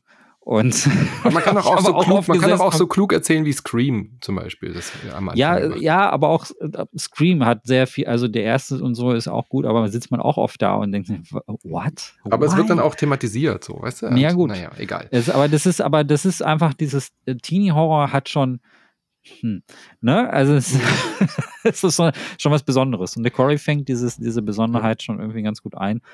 Klar, und die SchauspielerInnen sind fantastisch in The Quarry. Ja, die sind wirklich, richtig gut. wirklich toll. Man hat, Ey, die man, sind man, die wachsen einem richtig ans Herz und es zieht sich wirklich durch. Äh, Podcasts sind in der Mitte der Gesellschaft angekommen. Ein, Du- ein Charakter hört True Crime Podcasts. Wir haben jetzt Serien auf Disney Plus, die um True Crime Podcasts gehen. Das finde ich so witzig, das jetzt zu beobachten, wie, wie das auf einmal jetzt auch im Spiel tatsächlich stattfindet, dass der ein True Crime Podcast hört, der Charakter, und das so völlig normal ist jetzt, dass Menschen äh, Podcasts konsumieren, dass das jetzt auch in den Spielen auftaucht, finde ich total amüsant. Ja, das ist der, der wird von Smith äh, gespielt, von dem Ja. ich dachte, das wäre der Sohn von Will Smith, ähm, Genau. hat aber nur denselben Nachnamen. Übrigens, äh, einer meiner Lieblingscharaktere, die er da gespielt hat, fand ich total cool. Und ich mochte auch Emma, ähm, die Streamerin, Mhm. die, die auch so den U-Turn macht, wo du am Mhm. Anfang denkst, die ist eingebildet und dann kommen plötzlich so Szenen, die, äh, wo, äh, wow, wo kommt dieser Charakter auf einmal her? Und äh, das, das, ist, das ist cool. Also es ist wirklich gut geschrieben für ein Teenie-Horror-Ding. Also die Charaktere sind wirklich super. Die Charaktere, die Story. Ja. ja. Äh, Lance Henriksen spielt mal kurz mit in einer kleinen Rolle Ja. und äh, also das ist Lance fucking Henriksen. Also ja, der, also der macht, das ist, das ist halt wie mit Keanu Reeves. Sobald der irgendwo auftaucht, ist die Qualität sofort awesome. Und äh, das halt war hier auch so. Äh, richtig gute Darstellerin. Es ist halt nur, also die Auflösung ist scheiße, das Mysterium ist scheiße. Äh, Die, die, also die, die Monster an sich sind auch scheiße. Es ist eigentlich ziemlich viel Scheiße, aber die Scheiße gehört irgendwie auch dazu. Also ich, es ist schwer zu beschreiben. Es ist so eine Half-Late-Relationship mit der Quarry. Ich fand es auf jeden Fall sehr unterhaltsam, was man Okay. sagen. Gut, äh, dann bevor wir dann nochmal zu deinen äh, Spezialtiteln kommen, da sind ja noch einige dabei. Ähm, Cuphead, The Delicious Last Course, hat endlich, endlich ein Release gefunden im Juni. Und ich liebe dieses, diese beiden Kaffeetassen so sehr.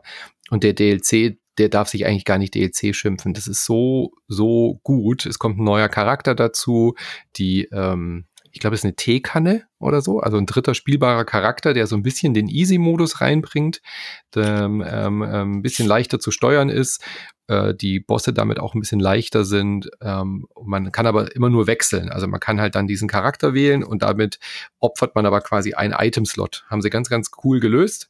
Äh, wirklich clever. Es ist ein neuer Inselabschnitt dabei und es ist ja bei Cuphead auch äh, unfassbar viel Arbeit verbunden. Allein zwei, drei so neue Bosse reinzubringen, es ist ja Monate Arbeit, die die da reinstecken. Alles handgezeichnet, alles handanimiert. Und äh, es war super schön, da wieder in diese Welt abzutauchen. Ich habe bis, jetzt immer noch nicht die Netflix-Serie geguckt. Weiß nicht, ob ihr da mal reingeguckt habt, aber das Spiel kann man echt jeden ans Herz legen, der irgendwie Plattformer, 2D-Plattformer und so liebt und mag und diesen, diesen Grafikstil, den muss man gesehen haben. Mein großer Kritikpunkt war ja beim ersten, dass es so äh, ein Ticken zu schwer ist, so dass man eigentlich nicht alle Bosse sieht, wenn man sich da nicht voll reinbeißt. Äh, vielleicht ist es jetzt ein Ticken einfacher. Kann ich also auf jeden Fall empfehlen, da jetzt nochmal eine Chance zu geben. The Delicious Last Course. Wirklich, wirklich gut. Ja, nicht, es, es, es, klingt super. Ich fand das alte Cuphead auch gut, äh, aber äh, schwer. Mhm. es, ist, es ist wirklich schwer. Die Leute brüsten sich immer damit so, oh, das Spiel ist gar nicht so schwierig, du musst es nur lernen. Doch, ist es. Es ist sehr schwer. Ich finde ähm, auch wirklich bis zu einer Grenze, wo ich mich gefragt habe, macht mir das noch Spaß? Ähm, ich habe so eine, auch da ist auch hier so eine Half-Late-Relationship mit Cuphead. Deswegen war ich jetzt nicht so ultra heiß auf den DLC. Ähm, es ist aber ein Kunstwerk, das muss man sagen. Also ich finde diesen ähm, Zeichentrickstil, den sie da, das ist, was ist das, 100, 1920er oder so, ne? Ähm, diese klassischen Cartoons, ja, wie die das, das ist mhm. ja auch alles handgezeichnet und so. Das sieht, das ist wirklich beeindruckend. Aber wirklich ein Spiel, wo ich eigentlich lieber zugucke, als es selber zu spielen, wenn ich ehrlich bin. Ja, mir macht es schon Bock, dann auch diese Bosse zu knacken und so. Das ist, also ist halt viel auswendig gelerne, klar.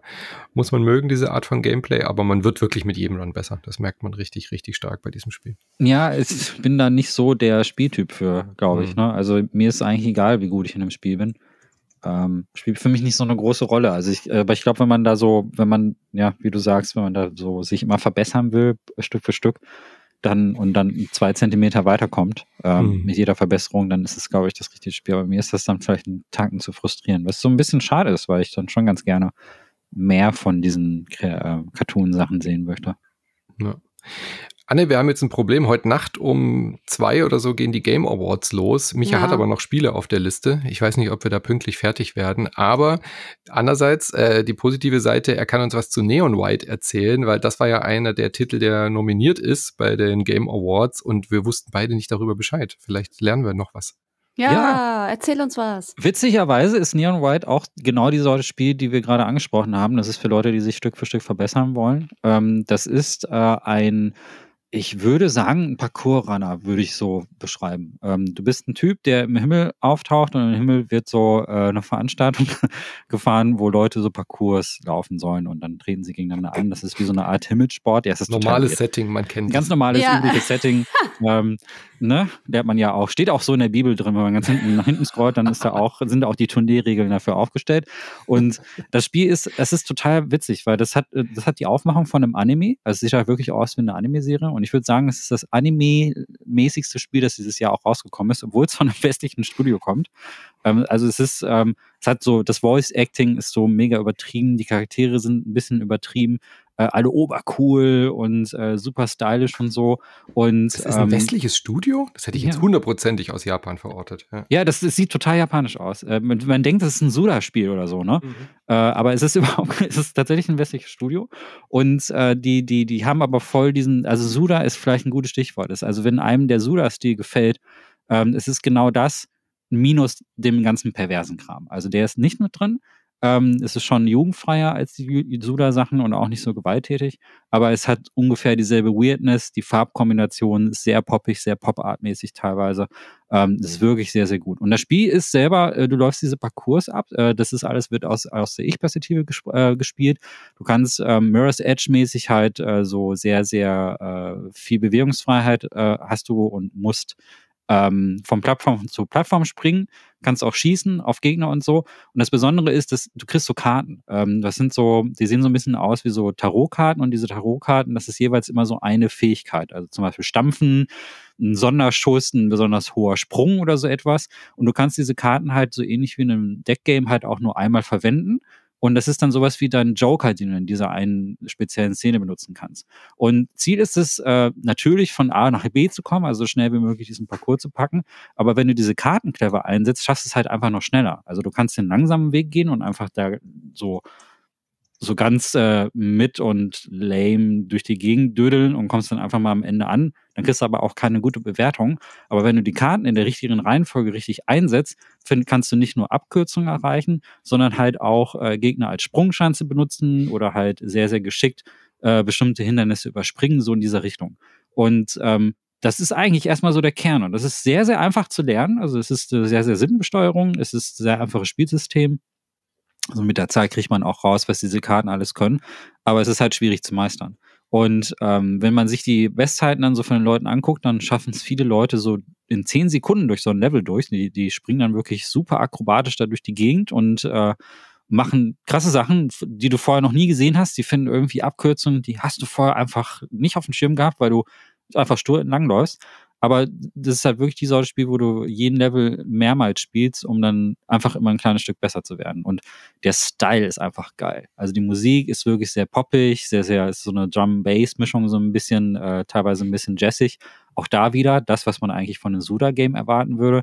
Der visuelle Style ist sehr, sehr, ähm, es sind so entsättigte Farben, dafür aber halt alles, was äh, schon gewagt bunt ist. Wir haben sehr viel Violett, sehr viel Schwarz-Weiß, sehr viel Pastellfarben mit drin. Es ist ein ziemlich cooler Stil. Und ähm, es sieht, es spielt ja irgendwie im Himmel, deswegen sind da auch so, es sieht gar nicht so biblisch aus, wie man jetzt denkt. Ich würde es jetzt so ein bisschen mit El Shaddai stellenweise so ein bisschen vergleichen. Das hast du ja gespielt, Manu. Vielleicht erinnerst du dich, wir hatten ja auch einen Podcast dazu. Und daran musste ich die ganze Zeit irgendwie denken. Also es geht so ein bisschen in die Richtung, ohne jetzt ganz so künstlerisch zu sein, aber es hat durchaus so eine sehr, sehr ähnliche Ästhetik. Und ähm, man sitzt da und ehe man sich versieht, weil das hat diesen Suchteffekt, man will dann nochmal spielen und nochmal ein bisschen besser werden und jetzt mache ich das nochmal besser und zack, ist vier Uhr morgens. und äh, das perfekte Spiel auf der Switch übrigens. Äh, also es gibt es auch auf der Switch, ich habe auf der Switch gespielt, da gibt es auch wohl eine PC-Version, aber wirklich Bahnfahrten gehen damit sehr schnell vorbei. Okay. Ja, es ist aus, aus gutem Grund nominiert. Äh, hätte ich auch nicht gedacht, dass dieses solche Spiel mir gefällt, weil ich habe ehrlich gesagt, als ich es gekauft habe, mit was ganz anderem gerechnet. Ich dachte, das wäre ein Ego-Shooter. ja, man schießt zwar auch äh, aus der Ich-Perspektive da drauf, dass die Level aber so parkourmäßig strukturiert sind, hat mich dann aber auch erstmal abgeturnt. Und dann fand ich es aber ziemlich cool. Ich glaube, ich würde es vergleichen mit Ghost Runner. Das fällt mir jetzt gerade ein. Ghost Runner, kennt ihr das?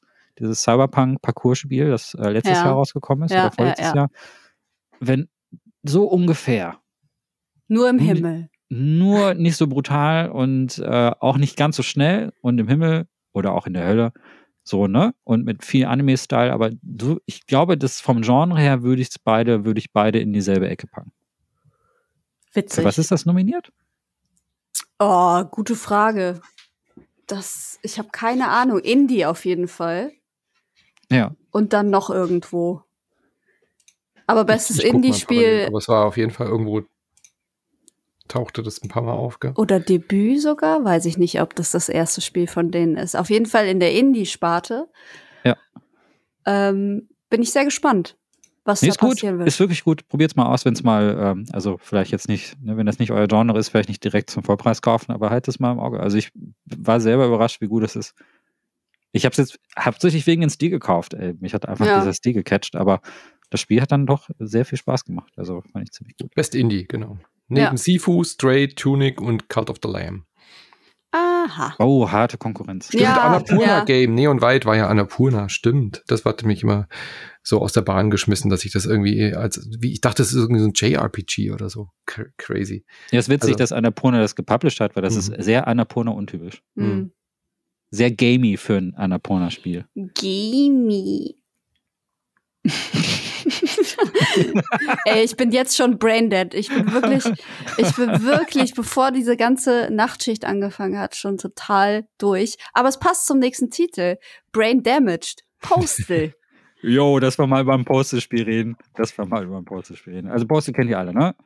Äh, ja. Ja. Äh, ziemlich, skandalöse Spielreihe.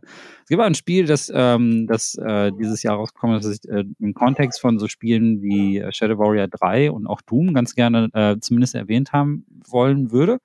Heißt Posted Brain Damaged ist nicht von dem eigentlichen Entwicklerstudio, die Post machen, also Running Scissors, sondern ist halt so ein ähm, ausgelagertes Studio, haben so ein Spin-off gemacht. Und das sieht, im Grunde genommen ist es ein ähm, im Prinzip so eine Mischung aus diesen Skill-Shootern, die wir erwähnt haben. Man muss sehr viel rumspringen, sehr, sehr mobil sein, Fähigkeiten und so etwas, also Gegner so stylisch wie möglich abschießen und Retro.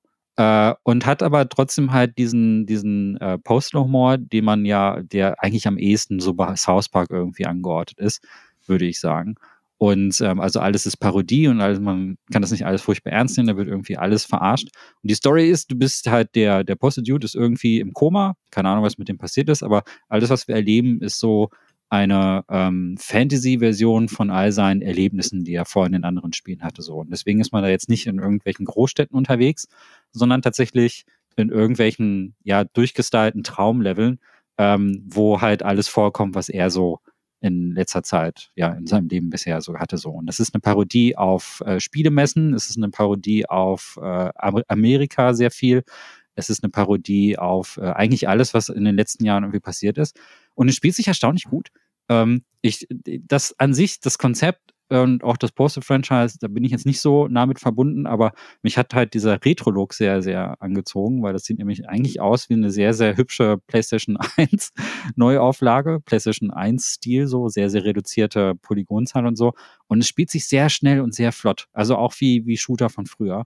Äh, man muss eine ganze, man muss sehr, sehr viel sich äh, äh, nach links und rechts bewegen, sehr mobil sein. Und wenn man jetzt wirklich stehen bleibt, dann hat man auch sehr, sehr schnell verloren. Und es hat mich von Gameplay, weil man auch so ähnliche Sachen macht wie in Doom, weil es gibt auch so, so Haken, mit denen man sich durch die Gegend ziehen kann. Man muss sehr, sehr viel rumspringen, sehr vertikal sein. Hat mir echt gut gefallen, war ich echt überrascht. Ähm, Humor zündet bei mir dann doch nicht immer. Dafür ist er dann doch ein kleines bisschen zu doof. Ähm, obwohl mir Shadow Warrior gut gefallen hat, aber hier ist es äh, so ein bisschen sehr platt. Äh, muss aber sagen, wenn man diese Art von Skillshooter mag, dann sollte man dem auf jeden Fall eine Chance geben. Habe ich äh, eins der, auch hier wieder PC-Spiel eigentlich, aber eins der, dadurch, dass ich jetzt so ein bisschen wieder zum PC gefunden habe, eins der ersten Spiele, die ich darauf gespielt habe. Crazy. Das ist, habe ich auch nie, war das nicht sogar indiziert? Das ich Original? Schon, ja. ja. ja. die ersten beiden, glaube ich sogar. Ja, und deswegen ähm, habe ich da nie so viel Notiz von genommen, aber Traumland klingt, klingt total gut gerade. das ja. ist das, was ich mir ähm, hauptsächlich gemerkt habe. Es geht, es geht ins Traumland und in keine Großstädte. Ja, hat insofern aber auch dann nicht mehr so viel mit dem Ur-Franchise zu tun, weil die, die, die. Ja, aber kann auch was, kann auch was Gutes sein. Ja, nee, finde ich auch gut. Also die Originalspiele finde ich halt langweilig. Das sind halt wirklich so, das sind halt Open-World-Spiele, wo man konsequenzenlos einfach jeden erschießen kann. Und das hat das Ding halt auf den Index gebracht. Und ich finde es ehrlich gesagt, die sind halt technisch so schlecht, die Originalspiele. ähm, und also daran, das ist eine Zeit lang ganz lustig, aber das hält auch nicht lange. Da ist nicht wirklich so ein Antrieb, das zu spielen. Und das hat halt einfach mehr Struktur. Das ist halt einfach ein klassischer Shooter. Also das ist wirklich äh, ganz klar von A nach B. Du musst die Gegnerwellen besiegen, fertig. Und ähm, das Ganze lebt halt nicht von diesem skandalträchtigen, der Aura, die diese Spiele so drumherum haben, sondern ist schon was eigenes. Und äh, das, deswegen glaube ich schon, dass es, dass es halt eine andere Zielgruppe auf jeden Fall auch ansprechen kann. Und äh, ja, also das äh, hat auch eine Chance verdient. Also wenn man diese Skillshooter mag, dann sollte man sich das auf jeden Fall angucken. Also es ist so eine Parodie auf dem Level so, in dieser Welt, in dieser Traumwelt äh, hat die USA zum Beispiel tatsächlich eine, eine Grenze zu Mexiko aufgebaut und das ist so eine ganz riesige, gigantische Mauer, die aussieht wie, ähm, wie im Ersten Weltkrieg mit Schützengräben ah. und so weiter. Diese Art von Humor ist es. Also das, was man eigentlich in South Park erwarten würde. Ja, okay. Ja, spannend. Spannend. Ich glaube nicht, dass ich jemals reingucken würde, aber es klingt irgendwie, es klingt total witzig irgendwie. Also ich, ich mag ja auch eigentlich South Park Humor total gerne. Ja. Oder generell einfach derben Humor oder schwarzen Humor. Ähm, aber ja, Schön, Ja, schön. ich meine auch, ist auch während der Pandemie entstanden. Du kommst dann zum Beispiel am Mm. Anfang in Häuser rein, wo ganz, wo die Leute ganz viel Klopapier gesammelt haben. auch ein Spitzengag mittlerweile. einfach so, einfach so. Ja, weil, ne, es gibt sogar einen Endgegner, der heißt Covid. Das ist dann einfach ein riesiger Covid-Zeller. Oh mein Gott. Ja, Okay, das klingt dann doch sehr ist halt gut. einfach richtig, Vielleicht, hm, ist halt richtig doof. Also so auf dem Level ist das, aber, ne? Ja, ich mag, ich mag ja auch stumpf und doof, ne? Also da Gibt gibt's ja noch einige Sachen, äh, die, über die wir in späteren Folgen sprechen werden. Aber Die das drei Parodie gibt's da auch. Also man sehr ist da, schön. Ja, wollte ich nur mal sagen. Gut. Sehr schön. Und ein weiteres Spiel, das mir auch nichts sagt, ist Redout 2. Warum hast du das denn noch aufgelistet, sag mal? Ja, weil Manu und ich da noch keinen äh, Podcast so gemacht haben, Manu. Äh, Ah, verstehe. Ich da hab's auch noch nicht gespielt. Och, Junge. Ich dachte, wir sind Freunde. Ja. Nein, Redout 2 ist die Fortsetzung von Redout 1. so, So, mehr müsst ihr gar nicht wissen. Das ist sehr ja, gut. Ähm, Redout ist äh, ein futuristisches Rennspiel. Es ist ein Genre, ähm, ich sauge alles auf. Also das Problem ist, äh, dadurch, dass ich jetzt ein Steam Deck habe, kaufe ich nicht nur sämtliche Indie-Horror-Spiele, sondern auch sämtliche Indie-Racing-Games und sämtliche kleinen äh, PC-Racer, die in diese Richtung gehen. Und alles, was Richtung Wipeout geht und wo man futuristische Fahrzeuge äh, über Rennstrecken jagt, äh, da bin ich total der Sucker für. Also das ist, äh, ich mag die Ästhetik, ich mag, wenn die Spiele gut gemacht sind. Und dieses Game ist einfach ein Spiel für die Speedfreaks. Also ich habe also Redout 1 war schnell, Redout 2 treibst du mal auf die Spitze. Das ist wirklich Geschwindigkeitsgefühl par excellence. Also es gibt, ich habe es gibt kaum ein Spiel, das sich schneller anfühlt. Man hat, ähm, hier kann man nicht, also es ist so schnell, dass man nicht blinken darf. Ich glaube, es gibt ein Spiel, das heißt Anti-Graviator, das kam mir Nicht noch ein blinken in einem Rennspiel. blinken.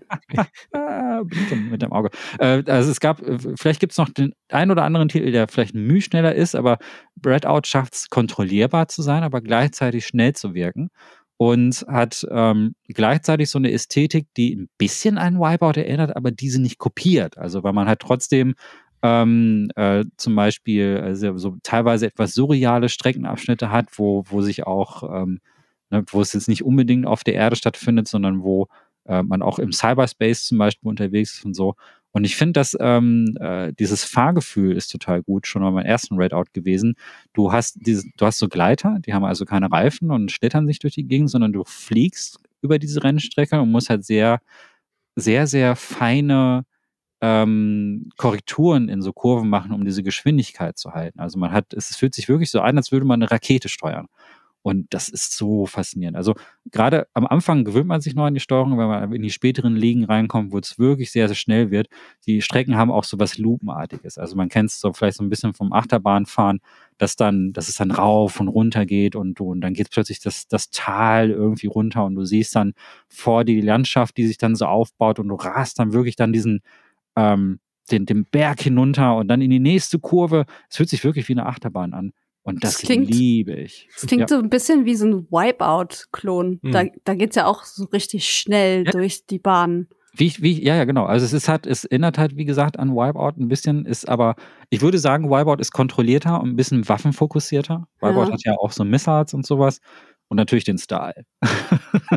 und äh, äh, Redout ist sehr viel geschwindigkeitsfokussierter. Also da äh, kannst du zwar auch Items auf der Strecke benutzen, ist aber sehr viel wichtiger, immer die richtigen Speedpads mitzunehmen und so. Und das ist eher witzig. Ähm, das Einzige, was sie nicht so gut machen, äh, Streckenauswahl und so, muss ich sagen, ist bei Wipeout, äh, Wipeout sag ich schon, äh, bei Redout, äh, bei Redout 1 schon besser, weil Redout 1 aber auch sehr viele DLC-Packs bekommen hat. Also da sind auch sehr viele Strecken im Nachhinein dazugekommen, weil das ist immer noch ein Indie-Game äh, von einem relativ überschaubaren Studio. Ähm, und äh, das merkt man hier halt auch. Also wenn man Redout 2 startet und man erwartet jetzt denselben Umfang wie bei Redout 1, wird man da ziemlich enttäuscht sein, weil so umfangreich ist es nicht. Ich finde es halt trotzdem gut. Äh, ich, äh, also wenn man wirklich Geschwindigkeit braucht in Spielen, in Rennspielen, dann kommt man an diesen Titel nicht vorbei. Schnellstes Spiel dieses Jahr. Äh, richtig geiles Fahrgefühl. Man kann, man kann am Fuji entlang fahren, Hm. äh, so eine, über so eine Japan-Strecke und diese Japan, also da, das ist so ein geiles Achterbahngefühl. Die ist auch wirklich am helllichten Tag und man fährt, rast da durch so, äh, durch Wasserfälle durch, über Flussbetten. Kirschblüten? Ja, ich glaube am Rand so, also ah. nicht so ah. offensiv. Also strahlenblauer Himmel, dann kommt so, so eine, kennt ihr diese Schrauben von Achterbahn? Das, die, ja. Das, sich dann dreht, das machst du halt in dieser Strecke auch.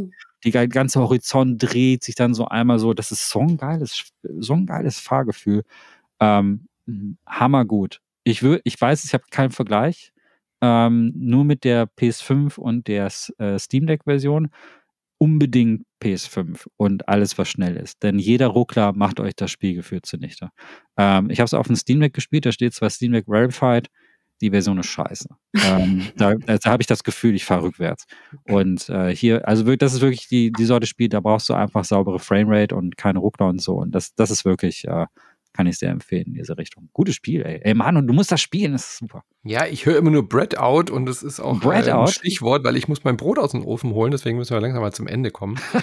oh mein Gott, wir müssen, okay, bevor das Brot anbrennt oder verbrennt, ähm, es gibt noch so ein paar Enttäuschungen, die mhm. wir auch erwähnt haben oder auch drüber gecastet haben. Diablo Immortal ist sowas, äh, Mario Strikers sehe ich hier noch auf der Liste. Furchtbar. Hm. Ja, das sind Sachen, ähm, die hätten sie sich lieber sparen sollen an der Stelle. War wohl nix. Ha. Nee. Nee, also Diablo Immortal habe ich ein, zwei Tage gespielt. Es steuert sich tatsächlich sehr gut für ein Diablo auf dem Mobile. Also das kann man dem Spiel überhaupt nicht vorwerfen, aber es hat, ist so belanglos tatsächlich irgendwie. Also es ist, das Gameplay funktioniert, aber man hat irgendwie so das Gefühl, so es fehlt das, was Diablo irgendwie so im Kern ausmacht. Und ja, ich bin dann ja eh bei Marvel Snap hängen geblieben, was mein Mobile-Akku angeht. Stimmt, ja, ja, ja, ich erinnere mich, da war Diablo was. Immortal hat mich nicht lang gecatcht und Mario Strikers hat eigentlich ein gutes Gameplay, aber es fehlt einfach an allen Enden. Überall ist da viel zu wenig da reingegossen worden. Ähm, hätte richtig gutes Mario Strikers werden können, aber so in der Form ist das viel zu, viel zu rudimentär rausgekommen.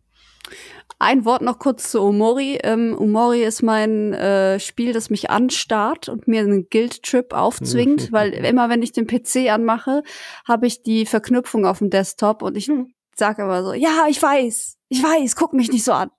Und äh, definitiv noch ein Titel, den ich spielen will. Ich weiß auch sehr wenig über das Spiel, aber ähm, es wird hochgelobt, deswegen Omori wird auf jeden Fall noch gespielt werden. Ja, ist ja ein Port. Das ist eigentlich ein etwas älteres Spiel, aber ist jetzt äh, dieses Jahr für Konsolen rausgekommen. Ich habe es vorher gespielt. Es ist Ach cool, okay, okay. Ja, es dann noch wirklich, besser. Also ich kann es sehr empfehlen. Es ist so, hat so die Ästhetik von so einem ähm, ähm, RPG-Maker-Game so.